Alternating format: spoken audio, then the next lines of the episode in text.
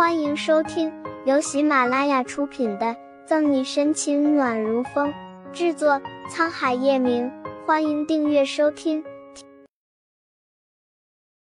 第五百一十五章：龙有逆鳞，触之即死。为了能让他老高家有后，他也只能豁出去了。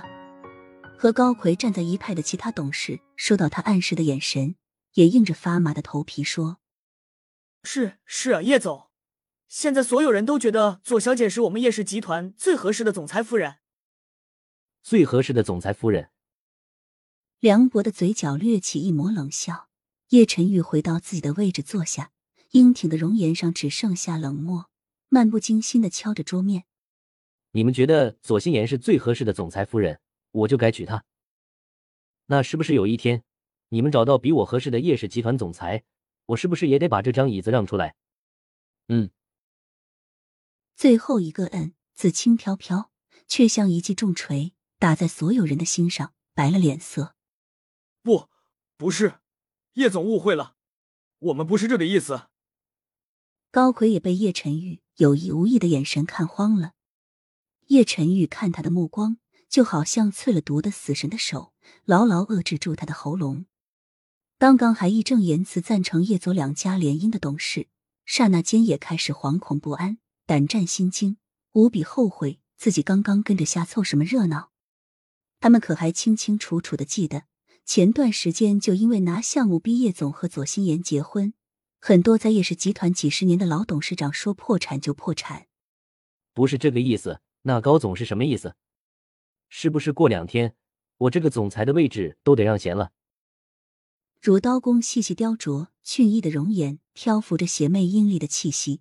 叶晨玉红眸里泛着幽幽冷光，叶叶总严重了，头上沁出冷汗。高奎说话的声音都是颤抖着的，太可怕了！明明只是个晚辈，他却连看他眼睛的勇气都没有。冷冷睨一眼那些不老实的人，叶晨玉没有丝毫感情的长眸幽邃深不见底。以后我再从谁的嘴里听见叶左联姻的话，那他就休怪我不客气了。具体怎么不客气法？叶晨玉没有仔细说，却让刚刚极力主张的人身体一震，为缩小自己的存在感，头垂更低了。就是自傲也是集团老人的高魁，这下也不敢发声。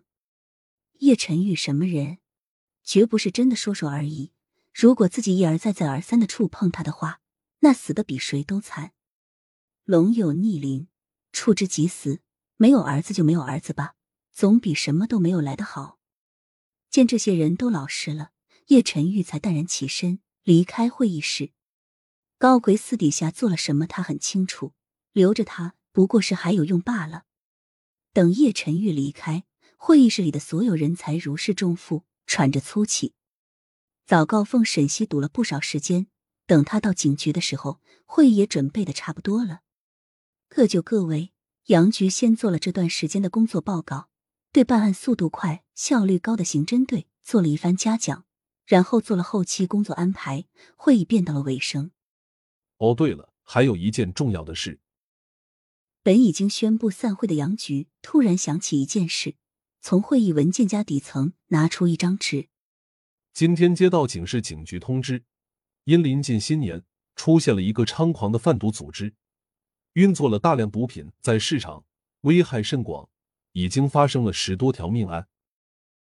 虽然这是缉毒大队的工作，但因为所涉及范围宽泛，牵扯到我们的机关干部，所以经过再三会议，市里决定，这次的任务就交给省队参与调查，刑侦队暂且由宋副局带着。杨局把手里的文件递给沈西，一目十行浏览一遍。沈西蹙眉：“湖州市。”杨局点点头，没错，这次的任务在湖州市。